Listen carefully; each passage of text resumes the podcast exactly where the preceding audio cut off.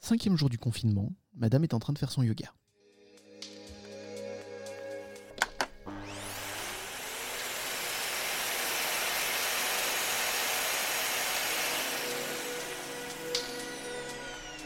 Tout va bien, Moumoun? Oui, oui. Bon, allez, je me reconcentre. Hein. Au fait, pour midi, tu préfères salade verte ou endive Comme tu veux, mon cœur. Mais là, j'aimerais finir mon yoga. Ah, ok, excuse-moi, je te dérangerai plus. Chérie, viens ici. Oui, Moumoun? Y a pas de moumoun, je vais être très claire. On va avoir 45 jours enfermés tous les deux. Alors si tu continues à déplacer les meubles, jouer de la batterie de cuisine ou même respirer trop fort quand je fais ma séance, je te jure, je me transforme en menthe religieuse. Capiche? Ok, ok, mais. mais enfin, je, je m'ennuie. Mais je m'en cogne. Tu vas dans la salle à manger et tu vas bosser tes podcasts. Bon, ben, je pense que le couple vit plutôt bien.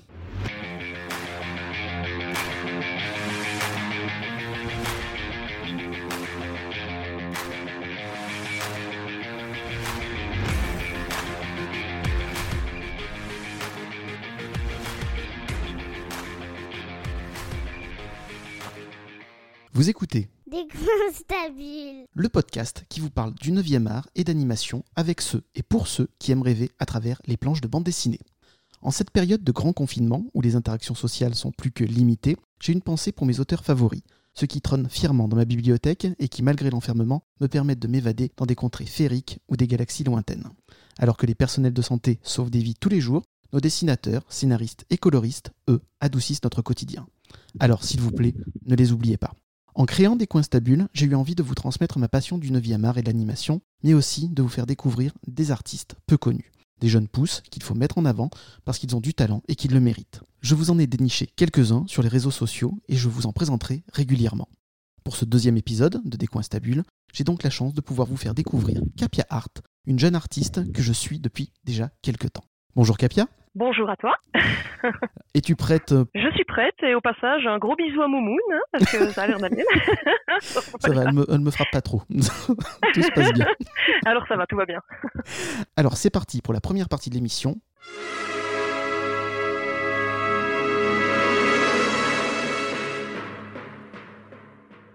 L'instant de vérité. Capia, quel est ton tout premier souvenir de bande dessinée?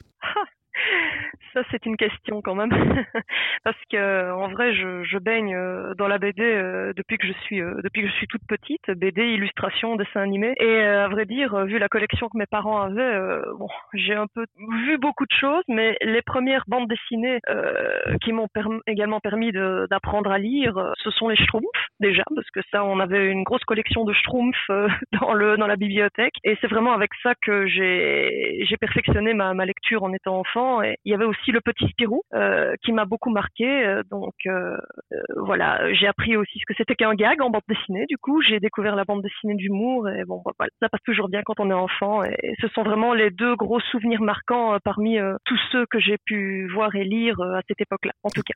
Et qu'est-ce qui te plaisait chez les Schtroumpfs et aussi sur le, petit Spirou? Oh ben écoute, euh, les graphismes déjà parce que voilà, je, je c'est vrai que quand on est enfant, euh, quand on est enfant, on ne, on ne prête pas vraiment attention à tout ça, mais voilà, moi ça me plaisait beaucoup les petits gags comme ça que je j'arrivais à comprendre, euh, j'arrivais à comprendre quand j'étais petite.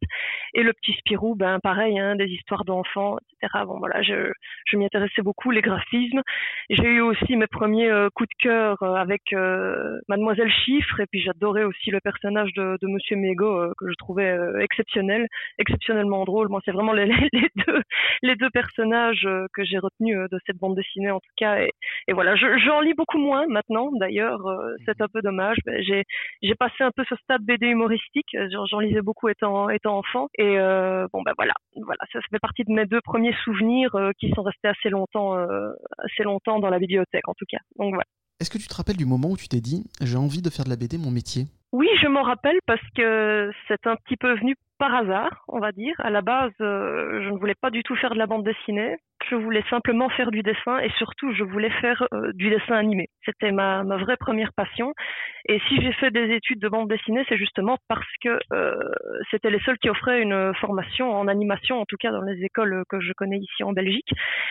Et malheureusement, ben, je n'ai pas pu, euh, je n'ai pas pu aboutir dans le dessin animé parce que bon, bah, je me rends bien compte que c'est beaucoup plus du travail d'ordinateur, du travail d'informatique et moi ça ne me plaît pas du tout. Moi c'était vraiment le dessin à l'ancienne qui me plaisait. Et du coup, bah, ce qui se rapproche un petit peu plus de ce que j'aime faire, c'est quand même la bande dessinée. Donc euh, ces études de bande dessinée m'ont aidé à bien apprécier, bien évidemment, cet art, même si à la base j'étais plus partie pour faire de l'animation. Donc, euh, on va dire que c'est resté à partir de ce moment-là.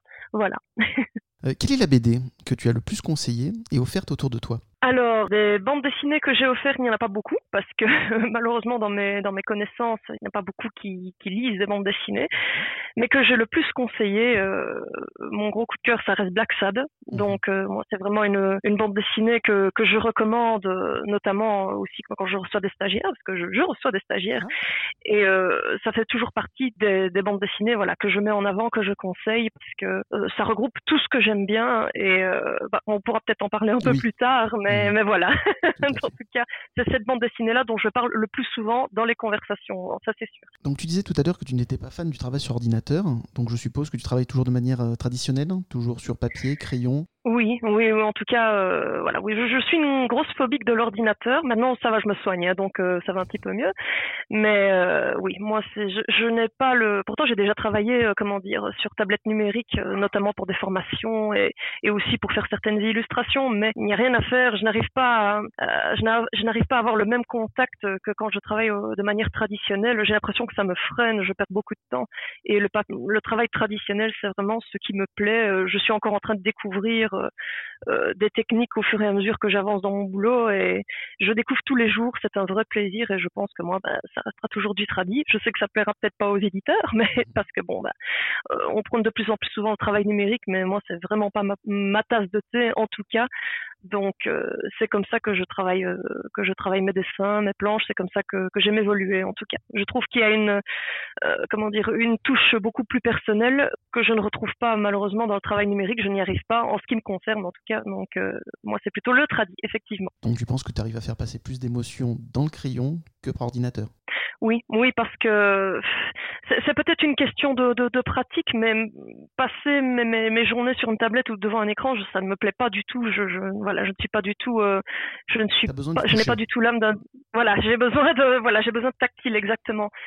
Et, euh, et, je ne retrouve pas les mêmes sensations. Il n'y a rien à faire. Je, c'est pas, c'est pas du tout mon truc. Voilà. je, j'ai pas posé la question, mais euh, tu fais de la colo aussi ou pas? Euh, je commence à en faire de plus en plus, hein, parce que c'est vrai qu'à la base la couleur c'était pas du tout mon point fort non plus. Maintenant ça va, ça, ça commence à venir. Hein. J'ai, tout intérêt maintenant parce que je vais quand même faire une bande dessinée en tout en couleur tradie. Donc euh, voilà, c'est, de l'entraînement, c'est de la maîtrise un petit peu au quotidien. Mais de la colo toute seule euh, pour des travaux où on me demande d'être coloriste, ça je ne fais pas. Non, je fais soit les colos sur mes dessins, soit je, je n'en fais pas. Voilà, tout simplement. Peux-tu nous décrire ton bureau? Alors là, ça va être très drôle parce qu'actuellement mon bureau c'est mon salon, donc euh, voilà. il, y a un, il y a un bar. En fait, ou non, j'ai un bureau de j'ai un bureau de travail, mais qui est actuellement, euh, comme nous, nous sommes euh, mon mari et moi dans une nouvelle maison, est toujours en phase de construction et de rangement. Donc voilà, pour le moment, mon bureau c'est mon salon, mais ça va, c'est pas loin du frigo ni du bar, donc on va dire que c'est bon. toujours une bonne chose. moi, ça sera, ton travail sera plus efficace du coup. ça, pas. Mais en tout cas, les motivations sont là, ça c'est clair. Alors, est-ce que tu as déjà imaginé ton futur bureau, ton futur atelier, comment tu vas le, le, personnaliser euh, Comment, voilà, quand tu es dessinatrice, voilà, euh, quand tu te mets au travail, dans quelles conditions tu te mets? Est-ce qu'il faut que tu sois dans, ça soit du cocooning? Est-ce qu'il faut que ça soit tout bien rangé, tout bien droit, les crayons au tel endroit, etc. Ou est-ce qu'il faut un joyeux bordel en fait pour que tu te sentes bien et que tu puisses travailler dans de bonnes conditions? Ah, j'aurais dû t'envoyer des photos en fait comme ça. Euh, non seulement tu aurais eu joyeux bordel, mais tu aurais eu l'illustration avec parce que c'est tout à fait ça. Moi, je vis dans mon bordel. Je, je... quand c'est rangé, je ne retrouve rien, tandis que quand il y a du bordel, je retrouve tout. Voilà, faut pas chercher, c'est comme ça. Mais euh, non, non, moi c'est vrai que je euh, j'aime bien d'avoir en plus mes bandes dessinées à côté de moi parce qu'on a notre petite bibliothèque, hein, parce que c'est ma source de, de documentation, d'inspiration, mhm. etc. De temps en temps. et puis oui, je vois tout à fait mon futur bureau, un peu de déco steampunk quelques plantes, enfin voilà, tout ce que j'aime bien, tout ce qui peut se regrouper autour de moi, de la musique, toujours de la musique, toujours du son. Je ne sais pas travailler sans son, donc euh, voilà, ah bah, j'attends, j'ai hâte. D'ailleurs, super question. Euh, tu écoutes quoi comme musique quand tu dessines? Est-ce que c'est en, ah. fonction, en fonction du projet que tu euh, es en train de travailler? Imaginons, Alors, tu fais euh, des faits, etc. Il faut que tu écoutes de l'heroic fantasy. Si tu fais peut-être plus de science-fiction, un truc plus euh, punk, plus euh, électro. C'est plus au feeling, à vrai dire. C'est vraiment dans, le, le- le feeling du moment. C'est vrai que quand, quand je travaille sur l'ONA actuellement, bah, j'aime bien d'écouter euh, des, des vieilles choses un peu rétro comme ça. Là, je me suis fait deux albums complets de Pupini Sisters. Donc voilà, c'est pas du tout ce que j'écoute en général, mais ça aide justement à, à se mettre dans l'ambiance de, de l'histoire. Euh, sinon, moi, je suis plus, je suis très éclectique, même si je suis plutôt euh, rock metal. Donc euh, voilà, ça dépend, ça dépend. Parfois, je mets simplement la radio et ça passe aussi. Donc voilà. Et donc tu as dit que tu étais attiré par l'univers steampunk. Est-ce que tu peux nous en parler un peu? Qu'est-ce qui te plaît dans cet univers? Est-ce que tu as des auteurs qui te marquent? Euh, Est-ce qu'il y a des bandes dessinées steampunk que tu pourrais nous conseiller? Des, bon, pff, des auteurs steampunk, non, je n'en ai pas vraiment parce que c'est un style euh, euh, auquel je me suis intéressée seulement il y a quelques années, donc je découvre. Et ce qui me plaît surtout, c'est la, la richesse visuelle que ce style peut apporter. Alors moi qui suis une férue euh, du détail, c'est bah, génial en fait, parce que de, de me torturer en faisant plaisir en même temps. Donc voilà. Donc tout ce qui est vêtements, ambiance, c'est magnifique. Moi j'adore. C'est pas très simple justement. C'est là tout le tout l'intérêt de la chose, c'est que moi j'aime beaucoup la difficulté. Beaucoup tous les petits détails, donc euh, je m'amuse vraiment. Maintenant des auteurs qui font du steampunk, euh, j'ai mon collègue euh, Étienne Willem hein, qui m'a qui m'a bien mis dans le bain à ce niveau-là. Ses bandes dessinées, notamment La file de l'exposition universelle, pour faire un petit peu de promo. Voilà que que je n'ai pas encore, mais je connais, j'ai déjà vu son travail, je l'ai vu avancer, je l'ai j'ai vu les illustrations, la couverture, et voilà, ça c'est le genre de choses qui m'inspire beaucoup. Sinon, bon, j'ai des amis aussi qui qui font beaucoup de cosplay à ce niveau-là, donc euh, Mhm. ça aide aussi. J'ai beaucoup d'inspiration de ce niveau-là. Mais voilà, moi j'ai encore tout à faire euh, dans dans ce domaine et encore tout à découvrir, donc euh, ça se fait petit à petit, on va dire. Tu n'avais pas lu le manga City Hall de Guillaume Lapère et Rémi Guérin? Non, malheureusement non. Non, bah alors ça c'est un conseil de ma part, tu, tu peux, c'est pas mal du tout. Ah bah d'accord, je note. Capia, quelles sont tes influences Comics, manga, BD franco-belge? Hmm, Il y a beaucoup de choses. Mhm.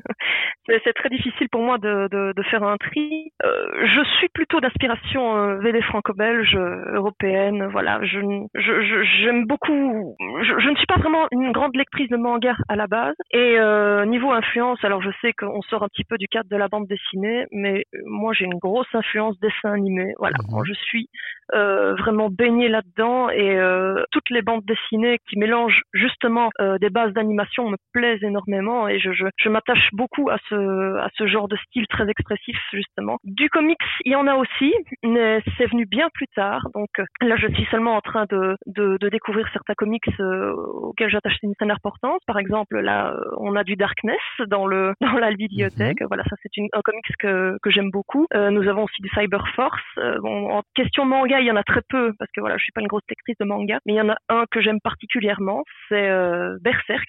Oui. Voilà, je ne sais pas Mhm. si, si tu connais, si ça te parle. Mhm. Ah, j'ai toute la Voilà. Donc, Oui, donc on va pas faire un gros descriptif parce que ça, ça mélange énormément de choses, mais voilà. De la dark fantasy, oui. Mhm. Voilà, il y a plein de choses que j'aime beaucoup dedans, euh, donc, donc voilà. Mais c'est vrai que moi, je suis plutôt euh, d'inspiration franco-belge. euh, la majorité de, de ma bibliothèque est composée d'auteurs, euh, d'auteurs européens, donc voilà. Non, ça s'entend à peine. Tu es d'origine belge, le berceau Oui. mondial de la bande dessinée. Quels sont les Oui. auteurs du plat pays qui t'ont le plus inspiré? Tu m'as parlé des Schtroumpfs, Peyo, qui t'a beaucoup marqué. Euh, Oui. Est-ce qu'il y a d'autres auteurs belges qui euh, Oh oui. te touchent et qui te, te, te motivent aussi à continuer ce métier Alors, euh, si on parle de, de, ma, euh, de ma période enfantine, je, effectivement, voilà, on parle de Peyo, on parle de Malik aussi, parce que j'ai j'ai beaucoup baigné dans, dans l'univers de Cupidon. Il y a eu Maurice avec les Lucky Luke. Euh, il y a Dupas aussi, parce qu'on avait quasiment tous les Cubitus. Donc, Mhm. ça, je ne les ai pas vraiment lus, parce que je suis quelqu'un qui fonctionne aussi beaucoup par l'image, donc parfois ça m'arrive de survoler. Mais par contre, mon premier vrai coup de cœur en, en bande dessinée, c'est l'auteur Franck P qui me l'a apporté avec euh, Broussailles. C'est une euh, bande dessinée qu'on m'avait offert pour euh, voilà pour pour un de mes anniversaires. Et j'ai découvert un, autre style de bande dessinée parce que jusque là, ben, j'étais vraiment, euh, on était vraiment baigné dans la bande dessinée d'humour. Et là, ça m'a ça m'a plu, ça m'a parlé tout de suite. Je ne connaissais pas du tout. Je et c'est ça qui m'a non seulement ouvert un petit peu euh, les autres horizons de la bande dessinée et qui m'a permis de m'y intéresser un peu plus, mais surtout, comment dire, je ne connaissais pas la bande dessinée poétique et je me retrouve beaucoup dans ces personnages et, D'ailleurs, et oui, voilà. parce Moi, que je- Fra- Franck P et donc Broussailles, j'en avais jamais entendu parler euh, avant d'avoir préparé ce- cette interview D'accord. euh, avec toi. Est-ce que tu peux nous en parler un peu? Alors, euh, c'est un peu particulier parce que ce sont des petites aventures comme ça, un peu indépendantes les, les unes des autres. Et euh, Broussailles, si tu veux, est un jeune homme qui, euh, si je ne dis pas de bêtises, je pense que ça se passe dans la, dans certaines villes belges aussi, euh, est un jeune homme à qui va arriver des aventures un petit peu fantasques, très poétiques. Et donc, euh, bon, bah, si je me, parce que ça fait très longtemps que je ne plus, Mhm. les ai plus ouverts non plus. Euh, si je me rappelle bien du tome 1 qui s'appelle Les baleines publiques, euh, en gros, en regardant, euh, si, Broussailles fait des rêves, des rêves où il voit des, comment dire, des, des poissons euh, voler dans la ville, etc. Et il se rend compte que dans ses rêves, certaines images de ses rêves apparaissent dans un livre qui date de plusieurs siècles en arrière. Et du coup, il va essayer de trouver pourquoi, euh, pourquoi son rêve est tellement précis dans un, dans un si vieux livre, etc. Et euh, tout cela va amener à, comment dire, euh, à une aventure qui va déboucher sur sur sur une rencontre avec une baleine. Mais voilà, je préfère ne pas trop en dire parce que c'est très difficile à expliquer, je trouve.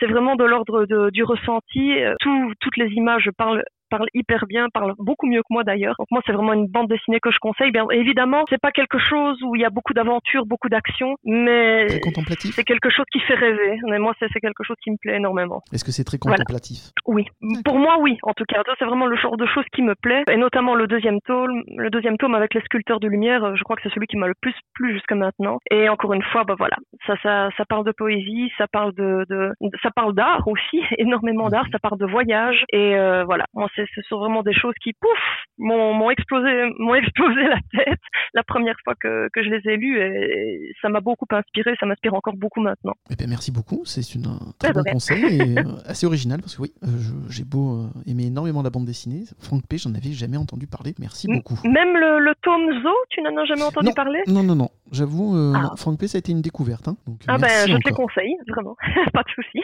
En dehors donc des artistes belges, est-ce qu'il y a d'autres artistes qui te, qui te touchent euh, et qui te motivent? Euh, ça dépend, on a combien de temps devant nous? Parce que... Mais on a tout le temps que tu veux. C'est ça qui est bien. Il y en- a énormément, donc euh, c'est- difficile pour moi de, de, de faire un tri parce qu'encore maintenant, je, je, je découvre tous les jours. Tu m'as parlé que j'ai la de chance. Garnido pour Black Sad? Oh oui, oui. Alors Garnido, ça a été une, une grosse claque graphique pour moi aussi, à vrai dire, parce que c'est c'est vraiment, euh, voilà. Encore une fois, Garnido, c'est quelqu'un qui a travaillé dans le monde de l'animation. Il y a tout ce que j'aime dans son style. Il y a des personnages expressifs, de l'aquarelle. Alors, des auteurs qui travaillent à l'aquarelle, euh, je- je- je- j'en cherche beaucoup. Hein. Je sais qu'il y a beaucoup encore d'auteurs traditionnels, Je mais me demande si Alex euh, Alice ne le fait pas. Tu vois.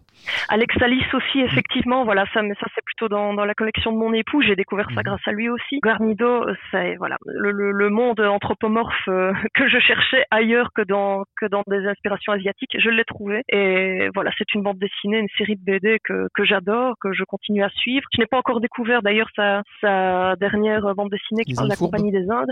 Ah oui, celle-là, je, je l'attends avec impatience, vraiment. Donc voilà, donc si tu veux me faire un cadeau, ouais. voilà, voilà, j'essaie de grappiller. Ah, t'as bien raison. Non, c'est une bande dessinée magnifique. Oui. Et t'es la deuxième personne pour la deuxième émission qui m'en parle. C'est te dire à quel Ah bah point voilà. c'est une magnifique euh, bande dessinée. Moi, ça ne m'étonne pas. Je pense que c'est un auteur qui doit en inspirer énormément pour l'instant. hein, Donc, euh, Qui se fait très termes rare, moi d'autres- je trouve. hein, mais en tout cas, à chaque fois qu'il sort une bande dessinée, elle est exceptionnelle. oui. Et puis, qui a fait, euh, qui a travaillé aussi sur un, sur des clips animés euh, pour un groupe de musique. Et bon, bah, ça aussi, j'ai suivi Ah oui énormément. Donc, c'est ah oui, oui, tout à fait. Groupe Et le groupe, c'est Freak Kitchen. Bien. Je sais pas si ça dit quelque chose. Pas du tout, mais ça je vais chercher. voilà, comme quoi. Ah, Je te dis, moi, moi, tout ce qui concerne l'animation, j'essaye de suivre un maximum. Et Mhm. alors, en plus, euh, si ce sont des auteurs que j'aime qui, qui y touchent, euh, forcément, ça aide. Bon, euh, qu'est-ce qu'il y a encore d'autres comme auteurs Il y a Barbucci, que j'adore. Mhm. Voilà. Barbucci, que j'ai découvert quand j'étais aux études, euh, grâce à une amie, d'ailleurs, euh, Robi- Roputu Atualidia. Et euh, voilà, encore une fois, quelqu'un qui a travaillé aussi dans le monde de l'animation, en tout cas, qui, a- qui y est resté peu de temps, toujours chez Disney aussi. Quelqu'un que je ne connais, que je ne connais pas personnellement. Il y a une, une, conférence de presse euh, dernièrement à laquelle j'ai assisté. Ça m'a permis de connaître un petit peu mieux la personne. C'est donc quelqu'un que j'apprécie beaucoup. Et euh, son dessin euh, m'inspire énormément. Et c'est vraiment quelque chose qui a- m'a beaucoup influencé, moi, dans mon style graphique, en tout cas. Je Il trouve continue tu- à m'influencer maintenant. Je trouve Donc, que euh, tu dessines les femmes, les, les- les personnages féminins comme lui, rondes, charnelles, euh, c'est voilà, c'est pas Ah bon? des.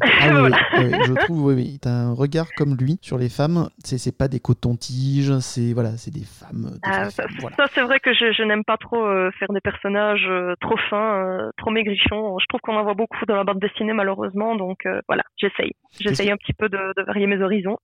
Qu'est-ce que tu as préféré chez Barbucci? Quelle, est sa bande dessinée qui te vient en premier quand tu penses à lui? Ah, moi, c'est Skydol, parce que c'est vraiment euh, par là que je l'ai découvert. Et puis surtout que c'est un auteur qui, à la base, travaille ses planches au crayon. Et ça, pour moi, ça a été un petit peu une révélation aussi, parce que moi, je je suis pas du tout une adepte de, du travail à l'encre. En tout cas, j'ai eu beaucoup de mal à m'y mettre. Maintenant, ça va un petit peu mieux. Et je vois que je, je pensais que ça ne se faisait pas. C'est c'est- c'est- c'est stupide, hein, mais je pensais vraiment qu'on ne faisait pas de planches au crayon, parce qu'on nous rabattait les oreilles comme quoi le crayon, c'était pour faire les crayonnés. Et là, je vois quelqu'un qui fait des nets au crayon avec énormément de vie dans ses personnages, ses décors.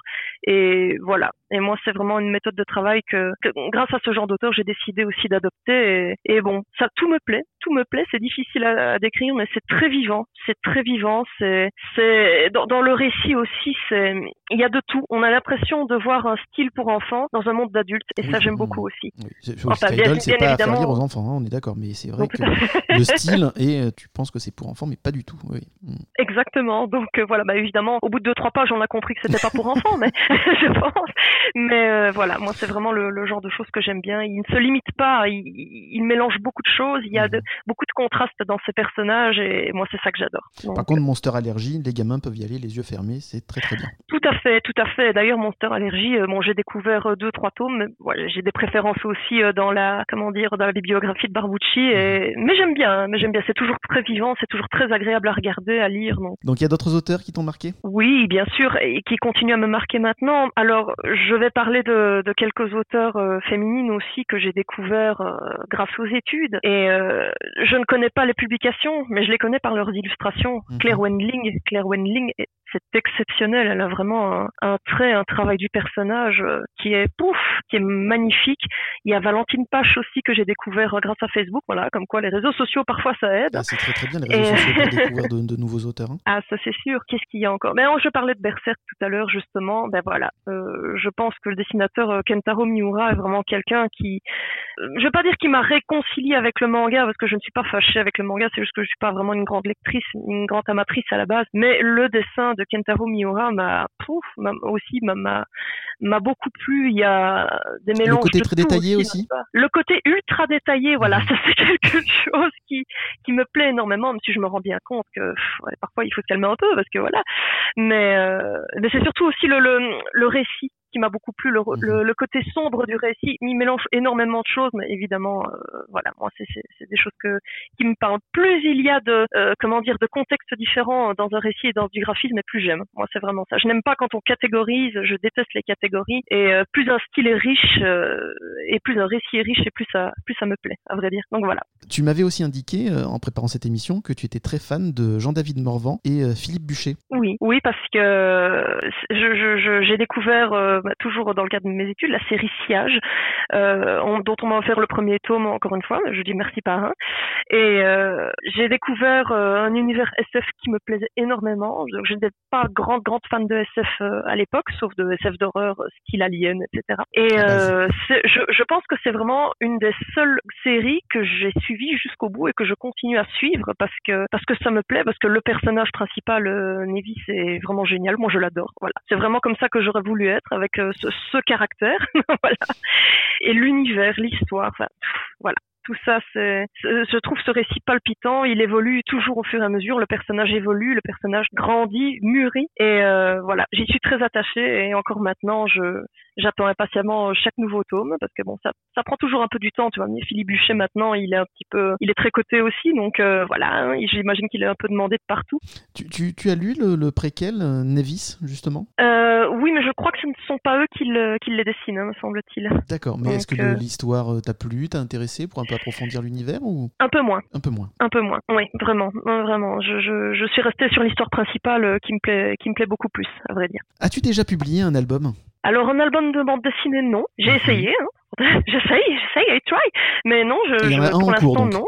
oui, c'est Lona la hideuse Mhm. avec euh, Maxime Fontaine euh, au scénario. Donc, euh, mais en termes d'album, non, j'ai j'ai un récit illustré euh, qui est déjà vieux de d'à peu près 8 ans, hein, qui Mhm. s'appelle Astérion. Mis à part quelques sketchbooks, artbooks, euh, voilà. Pour l'instant, euh, je suis sur Lona. Ça sera ma première vraie bande dessinée euh, en 12 ans de 12 ans de travail. Avant de parler de Lona, est-ce que tu peux nous parler d'Astérion? Oui, tout à fait. Alors, euh, c'est un récit, c'est mon premier récit que j'ai enfin, écrit, dessiné. Donc, c'est l'équivalent d'un roman avec des images, donc récit illustré. Et ça parle de l'histoire du Minotaure, que j'ai revisité complètement. Je l'ai fait à ma sauce. Raconté à la première personne, donc c'est le personnage qui raconte son histoire. Et en gros, euh, si on parle un petit peu de mythologie grecque, euh, récit de Minotaure, il est relativement court. Et ici, euh, je vais faire comme si il n'avait pas encore été enfermé dans le labyrinthe comme s'il avait, euh, comme s'il représentait plutôt autre chose qu'un qu'un simple monstre euh, dont il faut se méfier. Voilà, je le personnalise, je lui donne une âme et je lui fais vivre des aventures, euh, comment dire, au travers de, de, divers mythes et légendes grecques. Voilà, pour l'instant il n'y a qu'un tome, il n'y a jamais eu qu'un tome en tout mhm. cas pour l'instant. C'est censé aussi être une trilogie, mais comme je suis beaucoup partie dans tous les sens et que j'ai fait plusieurs projets de BD entre temps, je n'ai pas encore fait la suite, mais elle est prévue, elle est prévue. Je ne sais pas quand, mais elle est prévue tomber le, projet? Non, pas du tout, pas du tout. Mais bon, ça peut sortir euh, l'année prochaine comme ça peut sortir euh, beaucoup plus tard. Hein. Ça, ça dépendra un petit peu du travail que j'ai à faire et, surtout de, comment je le sens aussi. Voilà, tout simplement. On peut encore trouver Astérion en vente ou euh, pas du tout?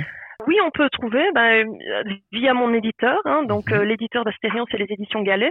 Euh, via moi aussi, voilà, tout simplement. Parce tu, que tu me donneras les liens, comme ça je mettrai ça sur la, page Instagram de l'émission Oui, tout à fait, pas de problème. Comment se déroule le travail entre dessinateur et scénariste Par exemple, avec ton colpote, collègue plus pote, hein, Maxime Fontaine. Est-ce qu'il te donne le scénario et ses indications? Et tu lui proposes un storyboard Vous en discutez ensemble, ce qui permet de proposer des idées ou tout est calibré à l'avance et tu suis à la lettre ce, ce qui te demande? Alors déjà, je pense que je vais aller faire déposer l'appellation colpote parce que ça, c'est voilà, il a été dit une fois, il y a tout le monde qui l'utilise, mon idiot. Et euh, ensuite, euh, bah, ce qui se passe, ce qui est bien avec Maxime, et c'est là toute la particularité du, du, du projet Le Nalaïdeuse, c'est que je ne suis pas la première dessinatrice sur le projet. Mhm. Donc du coup, euh, il y avait un gros travail de préparation de la part de Maxime qui était déjà fait. Le storyboard dessiné était déjà fait, mais euh, les échanges sont toujours là, c'est-à-dire que euh, il me laisse euh, carte blanche avec discussion bien évidemment par après pour ce qui concerne l'adaptation de certaines cases, de certains plans, de certaines de certaines vues. Donc on ne voilà, je ne, on ne fait pas, on ne travaille pas chacun de notre côté, on, on en discute. Je fais des propositions, s'il y a des changements à faire, on en discute aussi. Donc ça se passe très très bien, il n'y a pas de souci avec ça. Donc moi je n'ai pas eu grand chose à faire en termes de découpage. J'ai eu le découpage écrit et dessiné, tout était déjà prêt. Je n'ai plus que les plans à, terminer, on va dire. Donc, euh, et euh, je remercie Maxime de sa patience parce que, en dépit du, du retard que j'ai pris sur le projet, euh, il est toujours là, il est derrière, il continue à me pousser, on avance toujours ensemble. Donc,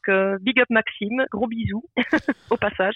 Capia, tu es très présente dans les festivals de BD. Quel a été ton festival préféré? Alors, mon festival préféré, c'est le tout premier festival auquel j'ai participé. Ce n'est pas un gros festival, c'est le festival de la bande dessinée d'Andenne, qui est assez connu. C'est le premier festival auquel j'ai été conviée en tant que jeune autrice ou auteur, en fonction de comment on se positionne, parce que l'organisateur faisait partie de mon jury de fin d'études à Saint-Luc. Donc euh, ah, voilà, donc il en a profité. pardon? C'est une sacrée reconnaissance. Oui, oui, vraiment, oui, ça me fait plaisir. Donc on a été plusieurs, euh, plusieurs de mon ancienne classe à, y aller, à participer. Et depuis que j'ai commencé euh, en à exposer en Andenne, ça fait 12 ans que j'y vais. Voilà, tous les ans, je suis là, je suis présente. Et bon ben voilà, et grâce à lui euh, aussi, j'ai comment dire, euh, j'ai pu rencontrer des auteurs professionnels sur place avec qui j'ai pu discuter. Euh, j'ai fait mes premiers échanges avec le public, et puis je me suis un petit peu forcée aussi à oser aller vers vers d'autres d'autres festivals parce qu'il faut savoir qu'on dirait pas comme ça, mais je suis une grande timide, donc le contact avec le public, le contact avec les organisateurs au début ça a été très difficile pour moi, et au fur et à mesure, à force d'en faire, ça passe tout seul, et vraiment c'est un vrai plaisir d'y retourner, soit là-bas ou, dans d'autres festivals. Hein. J'en fais énormément sur une année. Donc tu rencontres beaucoup de, personnes qui viennent te voir sur ton stand et c'est très bienveillant. Voilà, ça, on comprend bien que tu sors de ta zone de confort quand tu vas au contact des, gens, mais voilà, ce sont des gens qui viennent euh, te dire à quel point ton, travail leur, leur, plaît. Oui, et euh, à vrai dire, maintenant j'ai besoin de ça aussi parce que comme je suis euh, comme je suis indépendante, hein, donc je suis mhm. je suis artiste indépendante, j'ai besoin d'aller en festival aussi pour pour me montrer. Et c'est grâce au festival que euh, le bouche à oreille, la communication est passée et, c'est là que j'ai vraiment le, meilleur contact avec le public, euh, hors Internet bien évidemment. Au début, comme j'ai dit, ce n'a pas été facile, mais j'ai réussi à me libérer un petit peu de cette, cette pression parce que je ne suis pas du tout fan, comment dire, de discussion directe en général, ça me fait énormément stresser, mais ça m'a beaucoup aidé et ce qui est bien aussi, c'est qu'on retrouve souvent, en tout cas dans les festivals belges, les mêmes têtes en tant que visiteur, en tant qu'auteur. Donc du coup, au fur et à mesure, il y a des contacts qui se nouent, il y a de, on est toujours dans une ambiance euh, extrêmement bon enfant et c'est ça qui me plaît plus dans les petits festivals d'ailleurs que dans les gros, bien évidemment. Euh, on a le contact plus facile avec le public, on n'est pas là juste pour faire des, des dessins à la, chaîne et c'est ça qui est très agréable. Et le festival d'Andenne, voilà, ça restera toujours mon festival coup de cœur parce que c'est le premier festival que j'ai fait et euh, ce festival, malgré les difficultés qu'il a pu rencontrer à certains moments, restera toujours ma, priorité. Euh, dire que si j'avais d'autres festivals à la même date, je pense que je, je resterais de toute façon à Andenne. Ça, c'est une certitude. Vu que c'est un petit festival, et même dans les autres tu, que tu fais, tu as plus le temps de discuter avec les gens aussi? T'as pas l'impression que c'est du travail à la chaîne aussi pour leur faire des, des, des, des dessins, ainsi de suite? Non, parce que je vais dire que les gens prennent plus le temps. C'est ça qui est bien aussi. De, on est un petit peu. Euh, L'avantage des petits festivals, c'est que justement, c'est petit. Euh, il y a peu d'auteurs invités. Les gens viennent pour la bande dessinée. Ils prennent le temps. Ils restent là à discuter. Euh, alors que dans d'autres festivals un petit peu plus importants, que je fais peut-être moins, voire plus maintenant, on vient, on passe sa commande, on vient chercher sa dédicace quand elle est finie. Et bon, bah, c'est du travail, mais moi, ça me plaît moins. Moi, j'aime mmh. vraiment bien discuter avec les gens pendant que je fais le dessin, ou alors les gens regardent simplement voilà, parce que parfois je n'ai pas grand-chose à dire non plus, hein, faut dire ce qui est. Donc euh, c'est vraiment un exercice. Ça me permet aussi de renouer avec la vie sociale, voilà, mhm. aussi, parce que en tant qu'auteur, on est quand même euh, toujours un petit peu un petit peu cloîtré chez soi. Donc euh, voilà, c'est vraiment mes sorties. C'est pas dire jusqu'à dire que ce sont mes loisirs ou mes vacances, mais en tout cas, ce sont des sorties que, que j'adore et ça me permet de retrouver des collègues,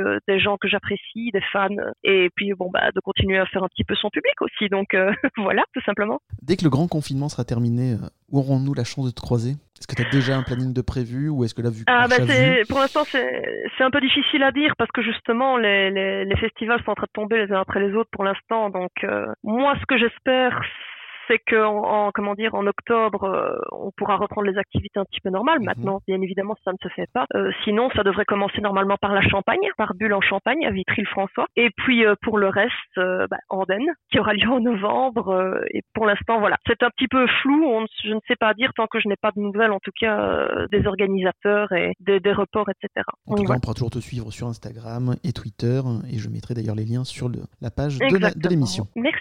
Je t'en prie, moi que ça fait le plaisir. Euh, est-ce que participer un jour au Festival international de la bande dessinée d'Angoulême est un rêve pour toi? Oui et non. Oui et non, parce que bien évidemment Angoulême, on en parle, mhm. le gros événement avec Saint-Malo. Mais je suis déjà passée à ce festival il y a plusieurs années. Mhm. J'étais au tout début, aux prémices, et euh, j'ai eu la chance d'y aller avec une amie qui avait remporté un concours de bande dessinée et qui voulait pas y aller toute seule. Donc du coup, pouf, elle nous a demandé pour venir avec. On a eu la chance de pouvoir y aller. Donc on était euh, trois jeunes dessinateurs sans, sans bagage, rien du tout. Et j'avoue que l'expérience m'a pas tant plu que ça, parce que c'est immense, parce qu'il y a foule, parce que nous, à la base, on y allait aussi à tort maintenant que je sais comment ça se passe euh, pour rencontrer euh, éventuellement des éditeurs. Et bon, bah, on n'a pas pu en rencontrer un seul. C'est, c'est un petit peu la cohue. Moi, j'avais vraiment l'impression d'être sur un marché et je n'aime pas cette, euh, je n'aime pas cette impression. Donc, je veux dire que non, non, ce n'est pas vraiment un, rêve de, de, participer à Angoulême. Si, je, si un jour j'y suis invité, pourquoi pas. Mais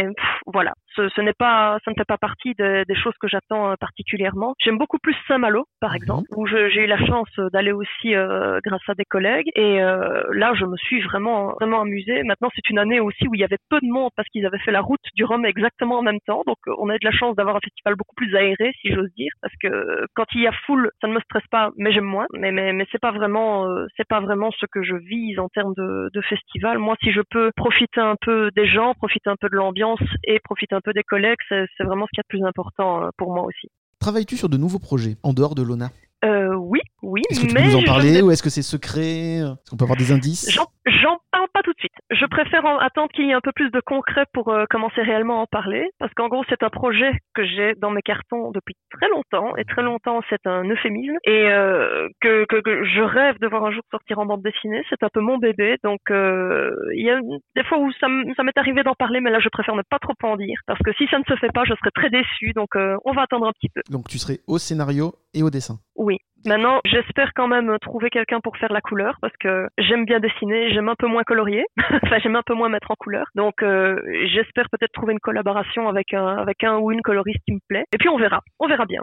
Et pareil, une couleur qui serait pas sur ordinateur, qui serait euh, traditionnelle? Alors, je n'ai pas de, j'ai pas d'a priori euh, aux coloristes numériques, bien au contraire, parce qu'ils s'en sortent beaucoup mieux que moi. Mais euh, tant que c'est quelque chose qui, comment dire, qui n'est pas, comment est-ce que je vais dire ça? On ne mélange pas euh, tout et n'importe quoi en termes de couleurs. Je, je suis beaucoup plus intéressée par quelqu'un qui aime travailler les contrastes euh, que quelqu'un qui aime travailler les mélanges de couleurs, euh, qui a une palette euh, hyper variée. Moi, je préfère beaucoup travailler les nuances, donc euh, je, je, voilà, j'aimerais bien trouver un, un coloriste euh, qui sache, euh, en tout cas qui a ce, ce feeling-là euh, en termes de travail numérique. Et vu tous les détails que tu mets dans chacun de tes dessins, je lui souhaite bon courage au coloriste, parce que c'est un sacré boulot. Hein. Mais, merci. Enfin, j'espère que le, le futur coloriste ne souffrira pas trop quand même. hein, mais bon, euh, là, j'adapterai quand même hein, pour ne pas trop le, le- le perturber. Enfin voilà, apparemment c'est faisable. hein. pour avoir déjà fait quelques petits Mhm. essais avec des coloristes, on m'a dit ça va, ça passe. Ah, ça passe. Bon, d'accord. apparemment. Capia, tu t'exilerais sur une île déserte en apportant une seule BD ou une série. Laquelle serait-elle? Ah, alors ça aussi c'est compliqué. Mais je pense que je pense que ce sera euh, la série Sillage ou alors ce sera Zo de, de Bonifay et, et Franck P. C'est soit la série Sillage, soit Zo. Je vais pas trahir un secret, mais tu es de la génération du Club Dorothée. Quel a Oui, été à l'époque ton dessin animé préféré? Ah bah d'ailleurs, tiens, c'est une question qui, qui me vient aussi. C'est en Belgique, Ah. vous aviez peut-être aussi des émissions euh, jeunesse avec des dessins animés euh, qui n'étaient pas forcément les mêmes qu'en France. Euh, voilà, donc euh, voilà. Quel était le dessin animé préféré de ton enfance, celui que tu ne voulais rater sous aucun prétexte Ah, ça aussi c'est pas facile parce que j'en ai regardé énormément, mais celui que je voulais que je voulais ab- absolument jamais rater, c'était Dragon Ball. Ça c'était euh, voilà, c'était mon coup de cœur. Donc Dragon Ball avec Sangoku petit, euh, c'est toutes premières aventures. Les premières aventures, la suite aussi, hein, bien sûr. Dragon je, je vais dire Dragon Ball Z, euh, Dragon Ball. Je les ai tous suivis, donc euh, ça, il n'y a pas de souci. euh, C'était vraiment quelque chose que j'adorais et que je ne pouvais pas rater. Euh, ça, me, ça me faisait bouder, voilà, tout simplement, si je ratais. Donc maintenant, des dessins animés, voilà, j'en ai vu énormément. Il y avait aussi Nicky Larson que j'aimais Mhm. beaucoup. Euh, bon, maintenant que je les ai vus en version originale, j'aime beaucoup moins la version française parce Oui. que j'ai compris, j'ai compris un peu les subtilités de, de, de la VF, mais euh, parce que Nick Larson, c'est pas forcément une, un manga pour enfants. Voilà. Donc du coup, je les apprécie beaucoup plus maintenant et, et en VO, en, en version originale. Donc euh, et je ne saurais plus regarder la, la VF, c'est juste impossible. Donc voilà, ça m'a ça m'a désintoxiqué, on va dire. Moi, je reste quand même très attaché à la version française qui était hyper drôle. On en parlait aussi Ah oui, dans la oui, première justement. émission où les, les acteurs euh, qui, qui refaisaient les voix avaient donné une certaine couleur euh, à la série, beaucoup plus humoristique qu'elle qu'elle ne l'était à la base. C'est vrai que je suis toujours très très attaché moi à ces voix, comme euh, Tu m'as fait bobo, mamute Voilà, c'est des choses qui ne sont pas dans la BD Ah, originale, mais- ils sont pas dans le, dans le manga original, mais qui sont très très drôles. Ah mais il suffit de regarder Ken le survivant alors. Hein, Aussi. Pour, euh, pour question de doublage, ils sont pas mal non plus à ce niveau-là. Tout à fait. euh, D'ailleurs, Enfin. Thomas Croisière en parlait lors de la première émission. Euh, J'ai écouté un petit peu, je n'ai rien piqué, je te jure. je te jure que je n'ai rien piqué, mais voilà, Dragon Ball, ça, voilà, c'était vraiment, j'avais tout, j'avais des bouquins, j'avais, j'avais les mangas, j'avais des albums euh, avec des, comment dire, les albums Panini, enfin, Mhm. ça a été une vraie collection à un moment aussi. La seule chose que je n'ai pas eue, c'était les boules de cristal, et ça, Oui. franchement, ça me manque. voilà. Je reviens sur ce que tu as dit, c'était le genre de dessin animé, si tu ratais, tu boudais. Ça me fait penser, moi, Oui. à ma jeunesse, où nous, on travaillait le mercredi matin, on travaillait pas le samedi, et euh, les meilleurs dessins animés, c'était le mercredi matin. Le Club Dorothée passait justement les Dragon Ball Z le mercredi matin, et ne les repassait pas le samedi. Donc ça veut dire que nous, euh, élèves qui travaillions le mercredi matin, ben, on se faisait avoir, et donc on devait attendre les vacances pour revoir les rediffusions des Dragon Ball Z Oh. passer le mercredi matin, et j'étais furieux. Donc à l'époque, on, on- c'était pas avec les magnétoscopes qu'on pouvait encore euh, programmer, etc. voilà, on pouvait pas encore télécharger. hein. je vous parle d'un temps que, oui, les moins de 20 ans ne peuvent pas connaître. Mais voilà, c'est Dragon Ball Z le mercredi matin quand j'étais petit, ça a été une de mes plus grandes frustrations. Donc je peux Ah. comprendre aussi ton état. En plus, les enregistrements, mais quand la VHS, euh, le- la, la bande de la VHS ne s'enroulait pas oui. dans l'appareil, quelle horreur. Moi, je demandais à ma. Je vais un peu dans le personnel. Je demandais à ma grand-mère d'aller appuyer sur le bouton d'enregistrement, ce qu'elle ratait à peu près trois quarts du temps. Donc non, c'était une catastrophe. J'ai détesté cette période-là de mon enfance. Voilà. Aujourd'hui, ils ont beaucoup de chance, hein, les jeunes d'aujourd'hui, quand même, avec les streamings, etc. Ils ne se rendent pas compte, quand même, de l'époque baladeur. Moi, j'adore ça. Absolument. Euh, D'ailleurs, en reparlant de Dragon Ball, est-ce que tu as suivi euh, la nouvelle série Dragon Ball Super? Alors, non, très honnêtement, non. J'ai regardé euh, cinq épisodes, ça m'a suffi. Mhm. Voilà. Et par On va hasard, pas parler que- de, de choses qui fâchent. euh, voilà. Change- Changeons de sujet. Capia, aujourd'hui, est-ce que tu continues à regarder des dessins animés? Quasiment tous les jours. Ah Quasiment tous les jours, oui, oui, oui. Je suis une grande, une grande gosse. hein. Je, je, je ne saurais pas m'arrêter en si bon chemin. hein. C'est un peu ma drogue, le dessin animé. Et je fais des, des découvertes euh, quasiment tous les jours. Notamment, là, j'ai découvert un, petit film d'animation qui s'appelle, alors on va essayer de le dire sans se tromper, euh, Tatsunoto ou Tatsunoko Toro, je crois. Euh, je pense que ce sont les prémices aussi euh, de, des studios Ghibli. Et c'est très vieux. Je crois que ça doit dater des années 70. Et voilà, ça a été vraiment une découverte. Et de temps en temps, je, je, m'autorise à, à un peu sur le net euh, des choses Mhm. que je n'aurais pas vues parce que je ne connais pas tout. Mais voilà, ça, c'est le dessin animé, c'est vraiment mon passe-temps euh, favori euh, en dehors du, du dessin, en dehors des chiens, en dehors de, de voilà, de tout. Donc, Toi qui es très fan donc de l'animation, euh, est-ce que tu aimerais que l'une de tes histoires soit adaptée en dessin animé? Et très franchement, je crois que si un jour ça arrive, je pourrais dire que j'ai euh, que j'ai complètement que j'ai accompli ma, ma vie professionnelle parce que c'est vraiment quelque chose que que je dont je rêve en fait. Ça sera ta euh, consécration. de- voilà, c'est vraiment ça. C'est déjà à la base moi qui voulais faire de l'animation. Si en plus un jour une de mes histoires est adaptée, pas à n'importe quel prix évidemment parce que je sais que adaptation ça veut dire beaucoup de choses. Hein, donc, euh, mais euh, oui, oui c'est vraiment un, un petit un petit rêve que je nourris euh, secrètement. Je ne sais pas si ça arrivera, mais si un jour ça arrive, je serai la plus heureuse du monde, je pense. Donc voilà. Eh ben, je te le souhaite en tout cas. Ben, merci. Quel est ton film d'animation favori? il y en a trop. il y en a beaucoup trop. Maintenant, euh, il y en a beaucoup trop. J'ai des périodes comme ça où, je vais dire tel film est mon préféré et le mois d'après ça va changer. Donc je ne saurais pas vraiment te répondre. Mais par contre, euh, si j'ai retenu dans ma vie un film d'animation, c'est Fantasia.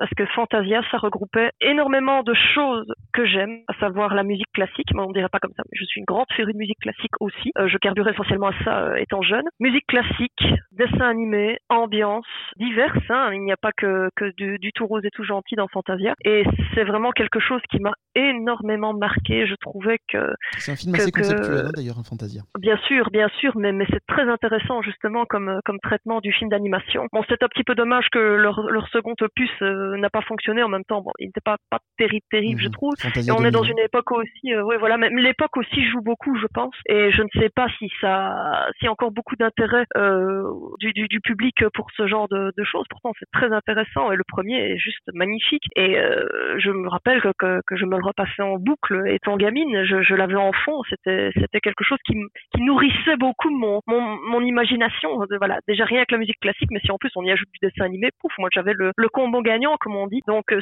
ça représente beaucoup de choses pour moi euh, et ça représente beaucoup de choses que je suis, je pense aussi Fantasia, parce qu'il y y a de tout dedans. Il y a de l'horreur, il y a de, le- il l'humour, il y a de la fantaisie, il y a de la magie. Il y a simplement aussi du visuel. Donc euh, voilà, tout ça me, me plaît énormément et, et ça restera, euh, mon, je pense, mon gros coup de cœur en film d'animation euh, parmi euh, parmi tous ceux qui puissent qui puissent exister. Oui. Donc maintenant que Disney Plus est sorti, tu peux conseiller à tout le monde de pouvoir revoir ce chef-d'œuvre. Ah oui, tout à fait. Tout à fait. Même si ce n'est plus trop de, ce n'est plus trop dans, dans le temps, si ce n'est pas vraiment de votre époque, je, moi, je, franchement, je, je, je recommande, je conseille. C'est vraiment une chose à côté de laquelle il ne faut pas passer, à mon sens.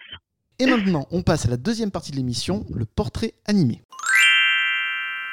Capia, si tu étais un personnage de dessin animé ou de BD, lequel serais-tu?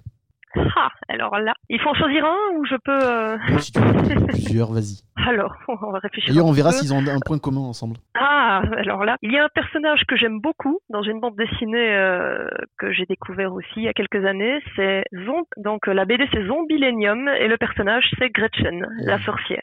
Voilà, ça c'est un personnage que j'aime beaucoup. Elle me correspond un peu, euh, dur... enfin en tout cas sans les tatouages, mais durant mon adolescence j'étais un peu comme elle, donc euh, je, me retrouve beaucoup Un en peu elle. dark un peu dark, oui, oui. J'ai, une grosse période gothique comme ça. Maintenant, ça va. Je, voilà, je me suis soignée. On va beaucoup mieux. tout va bien.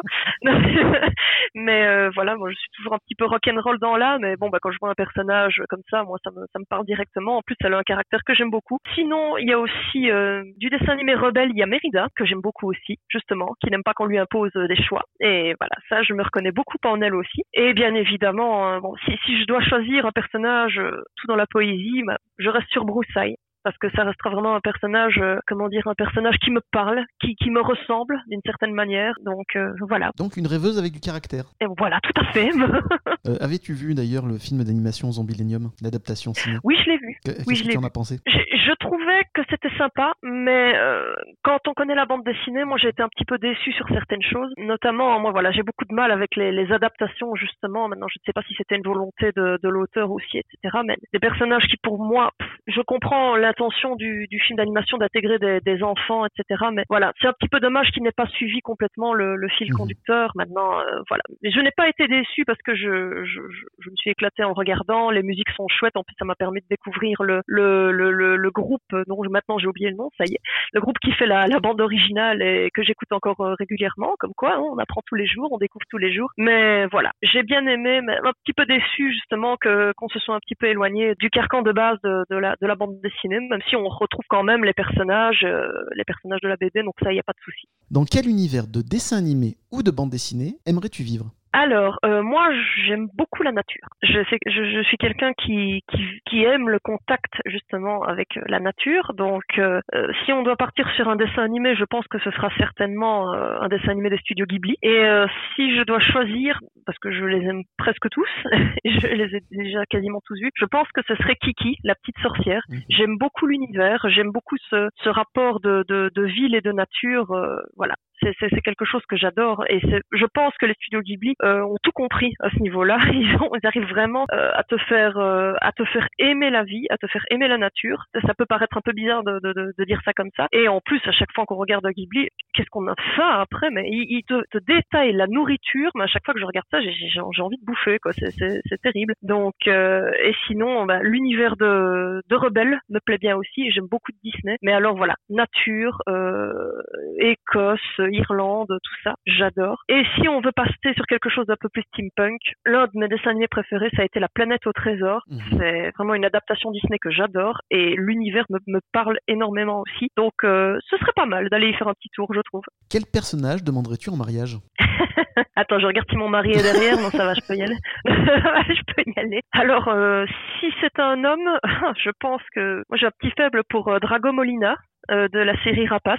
Voilà. Mhm. En plus, euh, mon mari lui ressemble un peu, donc ça va, on s'éloigne pas trop du, du sujet. C'est pas du tout gothique encore hein, comme série. Hein. Non, c'est pas gothique. Alors pour information, c'est un, un, hein. vampire, on est d'accord. Non, non, pas du tout, non.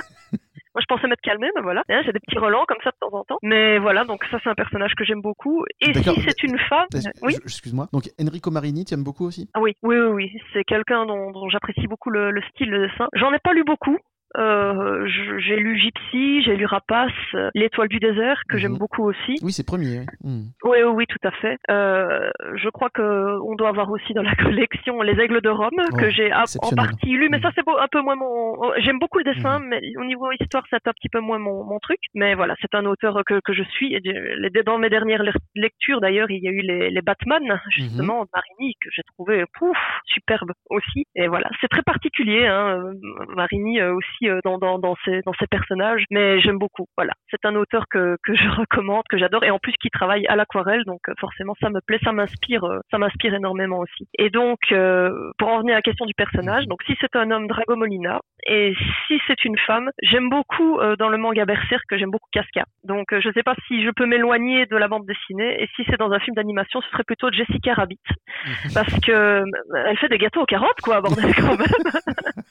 non, ça a été vraiment mes, gros fantasmes féminins, Jessica Rabbit, j'ai pas honte de le dire. Donc, mhm. euh, je pense que voilà, si je pouvais l'épouser, euh, je mangerais des gâteaux aux carottes toute ma vie, y a pas de souci, euh, j'adore ça. si tu en avais le pouvoir, à quel personnage donnerais-tu vie? Si on peut la jouer un petit peu plus, un petit peu plus perso, moi je dirais Lona mhm. parce que ce serait chouette de voir euh, un personnage euh, un personnage qu'on dessine prendre vie euh, voilà. Ce serait un peu l'enfant illégitime de Maxime et moi hein. d'ailleurs Maxime bisous à ta femme hein, si tu m'entends. Donc donc voilà je pense que je, je donnerai un peu la priorité à Lona à ce niveau là tu te reconnais dans Lona? Oui quand même. quand même, quand même. Personnage qui, qui se cherche euh, dans un univers, euh, dans, un, dans un monde de, de, monstres où elle se sent différente. Je me suis souvent sentie comme ça. Alors même si je n'ai pas son, son droit et punch, si je ne suis pas une bagarreuse, je, je la comprends tout à fait et oui, je me reconnais énormément en elle. Si tu avais un super pouvoir, lequel serait-il?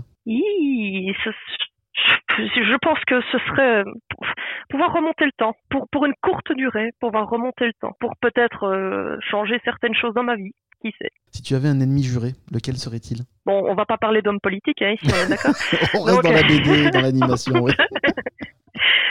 Je ne sais. Alors ça, c'est difficile comme question, nom de Dieu, parce que moi, je ne suis pas quelqu'un qui qui se fait facile, enfin pas qui se fait facilement des ennemis, mais mais qui prend vraiment en grippe les gens. Donc, euh, je pense que mon pire ennemi, ce serait peut-être moi-même. Voilà, Euh, ce serait une, une autre vision de moi-même, peut-être, euh, des, des, des- comment dire, des sentiments que j'essaie de réprimer de temps en temps. voilà. Je pense que c'est un bon ennemi, c'est déjà pas mal de se battre avec soi-même, je trouve. un bon personnage, il faut forcément qu'il ait un bon ennemi, donc tu serais ta propre pas ennemi, donc Un tu bon peux pas mieux, en fait. Ah ben voilà, c'est fait.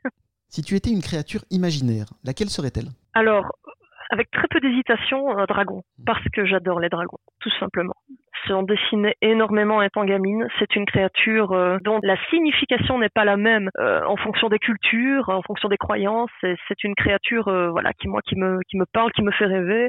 J'espérais secrètement, étant enfant, que ça existe. Malheureusement, non. Ça va, je me suis calmée à ce niveau-là aussi. Mais moi, je me vois bien en dragon, et ce serait pas mal. Si tu étais un objet magique, lequel serait-il? Alors, là, j'y ai un peu réfléchi et euh, les sept boules de cristal, comme dans Dragon Ball. Pour pouvoir réaliser euh, trois vœux Ouais, surtout les miens, hein, mais bon, pourquoi pas. Et aussi pour revoir un dragon, du coup. Voilà, mais voilà, ça reste dans, voilà, ça reste dans une, dans une certaine logique, d'une certaine manière. Donc euh, voilà. Quelle onomatopée de BD serais-tu? Alors, euh, euh, je dirais pouf. je sais pas pourquoi. Parce que c'est magique, parce que c'est souvent Euh, après... voilà, euh, pouf, parfaitement, Voilà. parfaitement. Merci. Heureusement que t'es là, hein, parce que Enfin, c'est un peu compliqué. Non, pouf, c'est très bien, pouf, j'aime bien. Si tu étais un juron du capitaine Haddock, lequel serait-il? Alors là, moi, j'en vois pas 36 000. Euh, je vois le concentré de moule à gaufres. J'aime beaucoup. Donc, oui, oui, parce que je suis une grosse gourmande, donc ça me convient très bien. Et en plus, euh, les gaufres, euh, voilà, il n'y a pas de, comment dire, il y a pas de législation. On les fait comme on veut, les gaufres, et ça, c'est bien. C'est très varié, donc euh, voilà, concentré de moule à gaufres, ça me va très bien. Eh bien, Merci beaucoup. On va passer à la troisième partie de l'émission, les conseils lecture. Elle est petite et sympathique. Lily, Elle aime bien la vie, la musique. Lily, elle aime bien écrire des chroniques. Vas-y Lily Bonjour, je m'appelle Lily et je vais vous présenter un manga que j'ai beaucoup aimé. L'Atelier des sorciers aux éditions Pika. C'est un shoujo, c'est-à-dire un manga destiné plus particulièrement pour les jeunes filles. Il a été dessiné par Shirama Kamome en 2016. Cette mangaka est aussi connue pour avoir fait certaines couvertures de DC Comics et pour Star Wars. Elle est aussi l'auteur en 2012 du manga en trois tomes Divine, toujours aux éditions Pika. Elle est diplômée des Beaux-Arts de Tokyo. Mais revenons-en à l'Atelier des sorciers. Cinq volumes ont déjà été publiés en France et un sixième sortira logiquement courant mai. Coronavirus oblige. Mais de quoi peut bien parler l'Atelier des sorciers? Eh bien, dans ce monde imaginaire, la magie est réservée uniquement aux sorciers. Mais une jeune fille nommée Coco rêve de devenir une apprentie sorcière et percer le secret de la magie. Elle va imprudemment pratiquer un sortilège et va commettre une erreur tragique qui va enfermer sa maman dans un cercueil de glace. Pour réparer son erreur, elle va devenir la disciple d'un sorcier nommé Kiefré. Maintenant, passons à ma critique. J'ai adoré le manga pour ses illustrations, son concept et son histoire. La magie est totalement différente que celle pratiquée dans l'univers d'Harry Potter, qui prononce des formules à voix haute et fait des potions. Dans cette histoire, les sorciers doivent dessiner des pentacles parfaitement réussis pour réaliser leur sort et la moindre erreur produit un tout autre effet et peut être très dangereux. L'auteur nous donne envie à chaque tome de lire la suite en distillant petit à petit des indices sur l'origine de la magie et sur ce qui semble être les méchants, la confrérie du capuchon. Sans spoiler, j'ai aussi aimé cette série car elle est pleine d'aventures, d'émotions et de suspense. Et moi aussi tout ce qui est magique. Après avoir lu cette histoire, j'ai comme Coco et ses amis très envie de devenir une petite sorcière. Merci de m'avoir écouté et à très bientôt. Alors Capia, est-ce que tu avais déjà entendu parler de la série euh, L'Atelier des sorciers? Non, pas du tout. C'est une vraie découverte là, du coup, j'avoue. Est-ce que ça t'a donné envie de, de lire? Oui, et puis c'est trop mignon présenté comme ça, donc euh, oui, oui, moi je, je vote, hein, on peut y aller. Capia, notre émission touche à sa fin, mais avant de nous quitter, quand tu ne dessines pas, que fais-tu? Donc quelles sont tes autres passions? Euh, je mange, Donc je m'occupe de mes chiens. Là, la je la fais, je la mange, il n'y a pas de souci. Et euh, je m'occupe de mes chiens parce que mon, mon deuxième hobby, c'est d'être instructeur canin. Et je m'occupe de mes toutous, voilà. Quand les clubs canins sont pas fermés par confinement, bah, je, je donne des cours aussi au club canin, euh, au club canin d'Angy, que je fréquente en Belgique. Et euh, voilà. Sinon, euh, je me balade, euh, je me promène, j'aime encore bien être un petit peu toute seule de temps en temps. Mais voilà, voilà mes seules occupations, on vrai dire. Ou j'écoute de la musique, je regarde un film, euh, j'aime encore bien aussi. En tant que jeune auteur, qui aimerais-tu faire découvrir comme jeune talent ou méconnu à nos auditeurs? Comme tous les ans, je reçois euh, des stagiaires qui viennent de Saint-Luc en bande dessinée. Euh, j'ai deux trois, deux, trois personnes comme ça que, j'ai retenues, euh, dont le, le, le talent m'a clairement sauté aux yeux. Euh, je pense notamment à Licoris, de son prénom Charlotte. Euh, on peut la trouver sur Facebook aussi. Elle a un style magnifique. Euh, elle, euh, elle aspire, je pense, euh, à travailler aussi dans le domaine de l'animation. Elle a monté un petit projet qu'elle a présenté. Euh, je ne sais pas trop où elle en est actuellement, mais j'aime beaucoup son style. Elle est toute jeune dans le métier et franchement, c'est une, je pense que c'est une perle à ne pas, à côté de laquelle il ne faut pas passer. Alors, on a aussi euh, de pseudonyme Malakay, donc Adrien, qui est un jeune dessinateur euh, qui euh, qui est extrêmement bosseur, qui a un bon style qui méritera encore d'être travaillé bien sûr, mais qui a à mon avis toutes ses, chances, je vais y arriver de son côté pour y arriver. Et euh, Finnegan, qui est un jeune homme que j'ai reçu ici en stage aussi, qui a un style très particulier, très personnel et déjà bien bien développé je trouve et qui fait de chouettes choses aussi. Sinon, dans mes collègues, j'ai euh, Ashline, qui est une illustratrice talentueuse au possible, qui a déjà son petit succès sur la toile, mais vraiment, euh, il faut pas passer à côté non plus. Elle est exceptionnelle, elle est hyper sympa et elle a énormément de talent. Et aussi euh, un pote que je connais d'internet qui s'appelle, attention, je vais essayer de le dire en une fois sans me tromper, Raja Soperamanian. Voilà, ça j'ai bien mérité mon, mon dessert après, et qui a un talent fou aussi et que je recommande. D'ailleurs, je leur fais des gros bisous à tous et en espérant qu'ils aillent bien. Et je pense que c'est tout. Voilà pour l'instant. Capia, un grand merci pour ta participation à. Des stabiles. Merci à Lise pour sa chronique et à Pour l'introduction et sa patience. J'espère que ça t'a autant plu euh, de participer à l'émission qu'à moi de t'interviewer. C'était vraiment super sympa. Et donc je te remercie ben, encore beaucoup. Merci beaucoup à toi de m'y avoir convié. Euh, C'était un peu stressant, mais ça va, on a géré, tout va Ah, bien. tu, tu- tu as très très bien géré. C'est un vrai plaisir, vraiment. Merci encore. On se donne rendez-vous prochainement avec de nouveaux invités. Et si ça vous a plu, abonnez-vous à notre podcast.